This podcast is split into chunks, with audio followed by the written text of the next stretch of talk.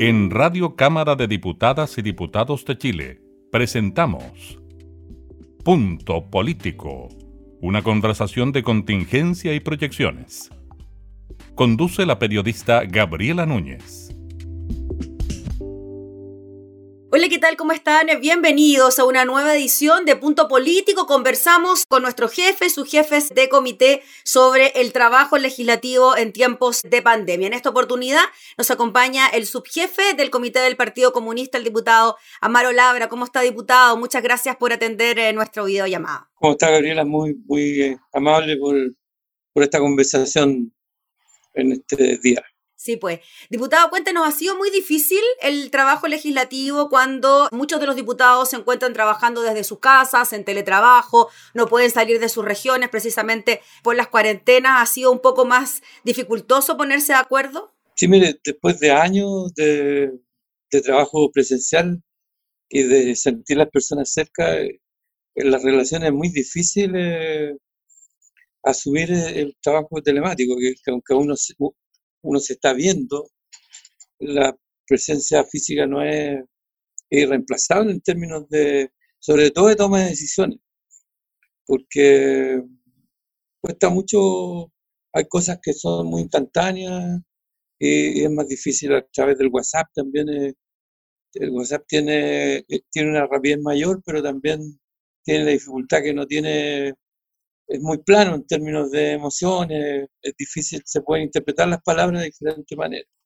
Lo telemático sí es, bastante cercano al, a lo que, y hay que acostumbrarse también.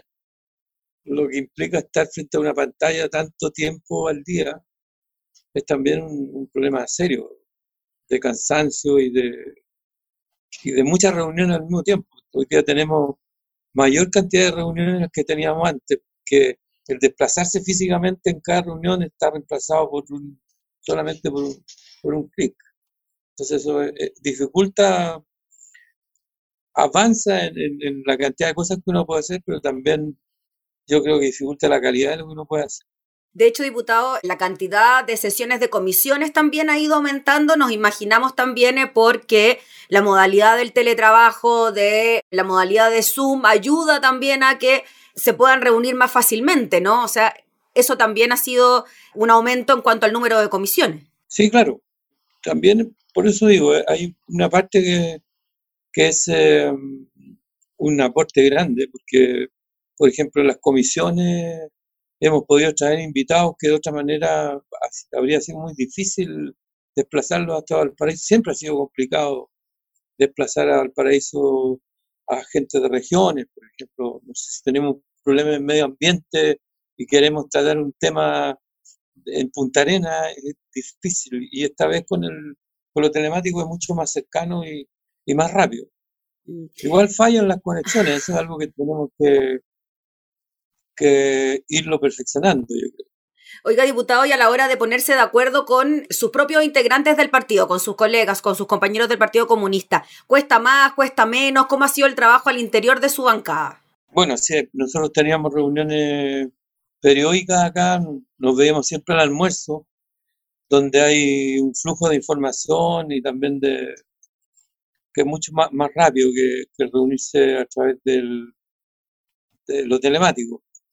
Ha, habido dificultades. Hoy día, por ejemplo, vamos a una reunión presencial con todos los que pueden estar presenciales, eh, liberando a los que no pueden por razones que pertenecen a, los grupos riesgosos.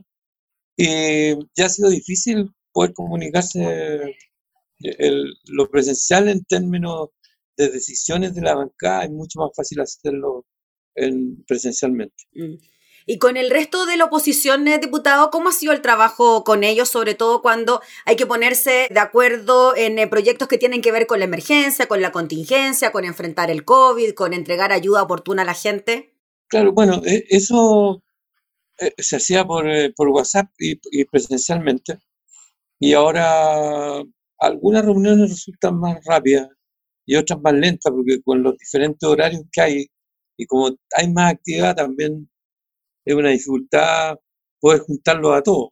Pero cuando los temas son importantes, eh, aunque se alargan las jornadas bastante más, para que estén reunidos todos y podamos tomar decisiones en, de común acuerdo o, estando todos de acuerdo. Eh, se logra, pero, pero es más dificultoso. Mm. Y nos imaginamos, diputado Labra, que en ese mismo sentido la relación con el Ejecutivo, con los parlamentarios del oficialismo, tiende a ser más compleja o ha visto usted quizás mayor presencia del gobierno a la hora de discutir proyectos de ley? Por lo mismo que hablábamos, ¿no? La posibilidad de estar en estas reuniones vía Zoom, desde los mismos ministerios, desde la moneda. Sí, yo, yo creo que se ha facilitado harto cuando el Ejecutivo tiene voluntad. Yo creo que es, más fácil hacerlo, es más difícil disculparse también porque no hay que viajar. Lo que desde Santiago a, Valparaíso es un lío. De repente habían problemas en el camino, ahora ya no se produce Se producen problemas de otro tipo de conexión, por ejemplo. De repente falla las conexiones, no es homogéneo el, los lugares donde hay buena señal. Y eso es una dificultad también. Hemos mm. perdido mucho tiempo en comisiones eh, por problemas de conexión también. Mm. Diputado, y en cuanto a lo que se ha tramitado en el Congreso para ir en ayuda de la gente, sobre todo en momentos de pandemia, de COVID, en un primer en los primeros días quizás eh, de confinamiento se hablaba de hambre en algunas poblaciones. ¿Cómo cree usted que ha reaccionado el Congreso, la Cámara, frente a estos temas? Bueno, los que estamos conectados con los territorios también ha sido un problema, porque que hemos podido tener más, más, más conexión con varios, con varios territorios. A mí me toca, por ejemplo, La Pintana, Puente Alto, Epirque, San José de Maipo, que tienen, por los cerros, tienen una conexión bastante eh, complicada. Y, ha sido más difícil, claro, el, poder eh, responder más rápidamente a los requerimientos que tienen las personas y, también eh, eh, estar físicamente produce un efecto en términos de, amabilidad, de, sentir que uno está presente en los problemas que tienen nuestros territorios, las personas que habitan nuestros territorios que representamos. Pero eso lo ido, las personas se han ido acostumbrando a que la relación tiene que ser eh, telemática eh, que no podemos acercarnos mucho en las primeras las primeras etapas de esto. Ahora ya está más, eh, es más posible, estamos haciendo campaña por el plebiscito, hay, hay mucho más posibilidades de juntarse. Pero, claro, el, tema del hambre, por ejemplo, se puede solucionar organizándose la propia, en el distrito que yo pertenezco, organizándose las propias personas en ollas comunes, la solidaridad a nivel popular eh, siempre ha funcionado. Somos un pueblo que está acostumbrado a vivir eh, eh, tragedias a las que hay que responder muy rápidamente. Yo creo que eso ha funcionado y las vidas comunes fueron mm. y son todavía porque hay mucha gente que se ha producido, mucha gente que está sin casa, ha tenido problemas, ha aumentado mucho la gente que vive en la calle, para ser más preciso, y que también necesita eh, seguir eh, alimentándose. Así que por un lado ha bajado la, actividad de las cuidados comunes, porque también algunos planes del gobierno han ido, el 10% por ejemplo fue una inyección a la vena de, las personas en términos económicos y, eso también eh, hizo que las ollas comunes tuvieran un poquito de baja. Mm. Diputado, ¿y usted, en la lógica del 10% y de lo que se tramitó en el Congreso, en la Cámara sobre esta iniciativa, ¿usted estaría de acuerdo con un segundo retiro del 10%, considerando de que hay quienes dicen que las ayudas del gobierno todavía no les han llegado? A pesar de que hay varios pagos del IFE, los créditos COVID, el bono clase media, etcétera. Bueno, la, burocracia estatal que tiene que existir y que tiene que mejorar eh, hace que sea más lento varias decisiones que deben haber sido mucho más, más eficientes al momento de llegar a las personas. Todavía hay gente que no recibe la ayuda del gobierno. El 10% fue una inyección bien directa en un, un, sistema simple, aunque todavía hay gente que, está, no le ha llegado, el 10% tiene problemas con el 10%, pero a la gran mayoría le llegó el 10%.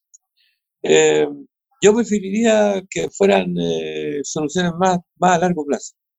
Eh, yo sé que en este momento es necesario que la gente tenga recursos y un 9% podría ser una buena, una buena solución. Pero yo preferiría, por ejemplo, que se siguiera tramitando la ley que tiene que ver con la grande fortuna, o sea, que, que creciera la capacidad de recaudar impuestos entre la gente que tiene más posibilidades económicas, eh, entre las grandes fortunas. El impuesto a los super ricos. El, impuesto a los super ricos.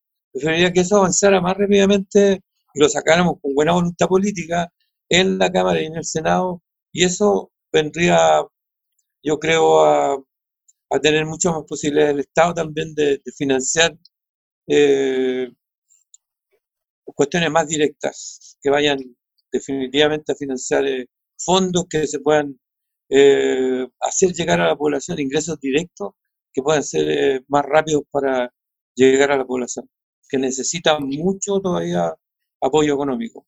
Diputado Maro ahora le quería preguntar por el tema del plebiscito. Estamos ya a pocas semanas de que se realice esta consulta a la ciudadanía por la nueva constitución. ¿Cómo ve el ambiente eh, de cara a la realización eh, del plebiscito? Hemos visto algunas manifestaciones, algunos hechos de violencia también en algunas de ellas, marchas del rechazo también eh, que han tenido ciertos mensajes bastante, bastante violentos. ¿Cómo lo ve usted? Bueno, yo, yo vivo muy cerca de la Plaza de la Dignidad o de la Plaza Paqueano para otros eh, y el ambiente es complicadísimo ahí en la plaza, pero creo que también eh, es menor la cantidad de personas eh, que están muy enojadas, porque en realidad esto se produce porque había una acumulación de, de desigualdades muy grandes.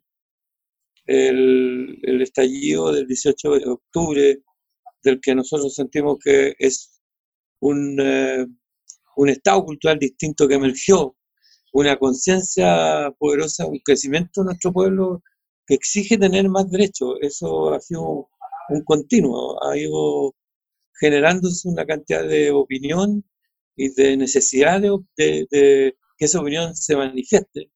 Y se manifestó el 18 de octubre y de ahí para adelante con la concentración o con la manifestación más grande que yo he vivido en los años que tengo, que fue la del 25 de octubre.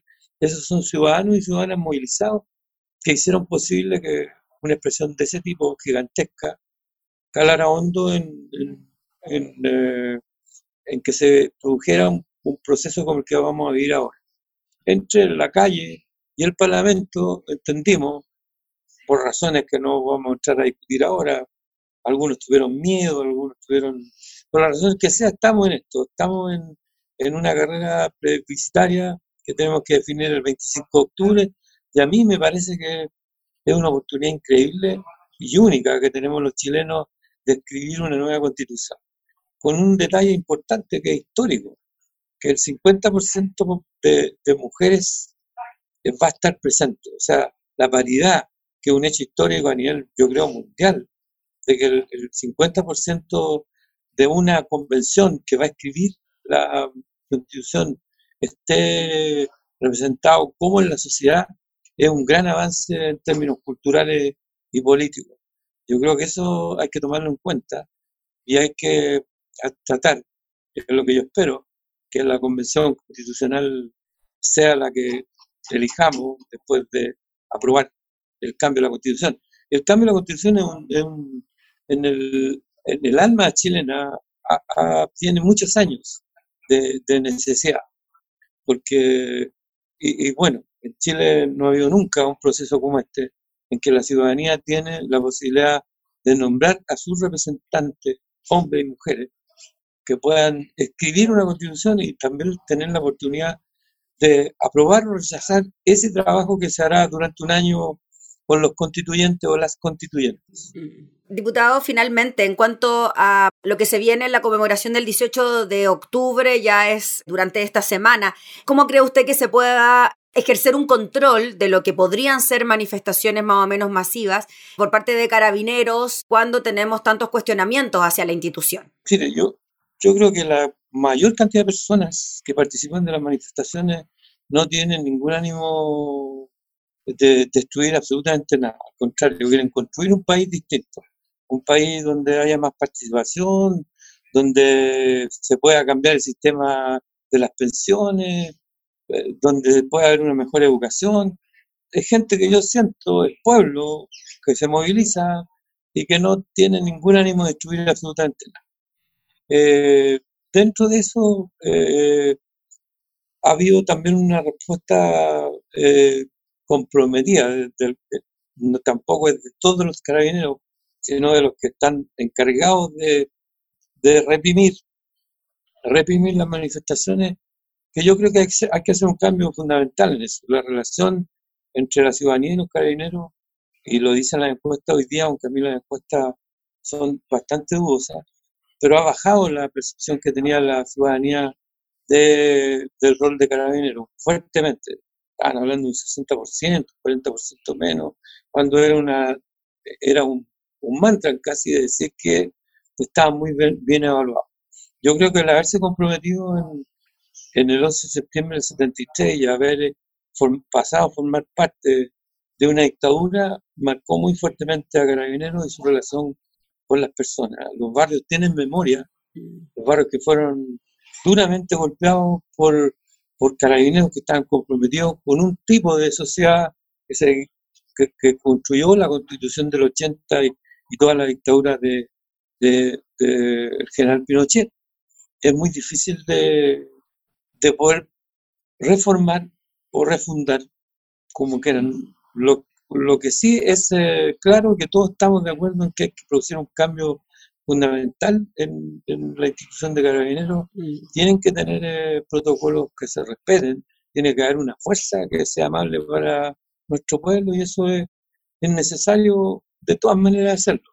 Yo creo que ojalá, espero que la, la razón y la, la necesidad que tiene este pueblo de paz y de vida influya en el ánimo de las personas que van a ir a la manifestación del 18 de octubre y también en los carabineros que están encargados de contener lo que puede ser el destrozo, eh, que yo creo que va a ser eh, eh, la menor cantidad de personas que las que van a participar de esos actos que son, son violentos. Yo llevo años en mi vida, soy un partidario de la paz activa, así que no tengo que andar condenando ningún acto que, que no sea lo que yo he predicado toda la vida. Muy bien, pues diputado Amaro Labra, le agradecemos enormemente por el contacto y por contarnos también cómo ha sido el trabajo legislativo en estos momentos tan complejos para el país. Pues que esté muy bien. Muchas gracias a usted, Graciela. Gabriela.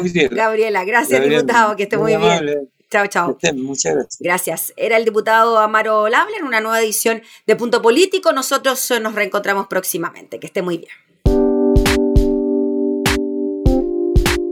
Esto fue Punto Político, una conversación de contingencia y proyecciones. Radio Cámara de Diputadas y Diputados de Chile, acercando las leyes.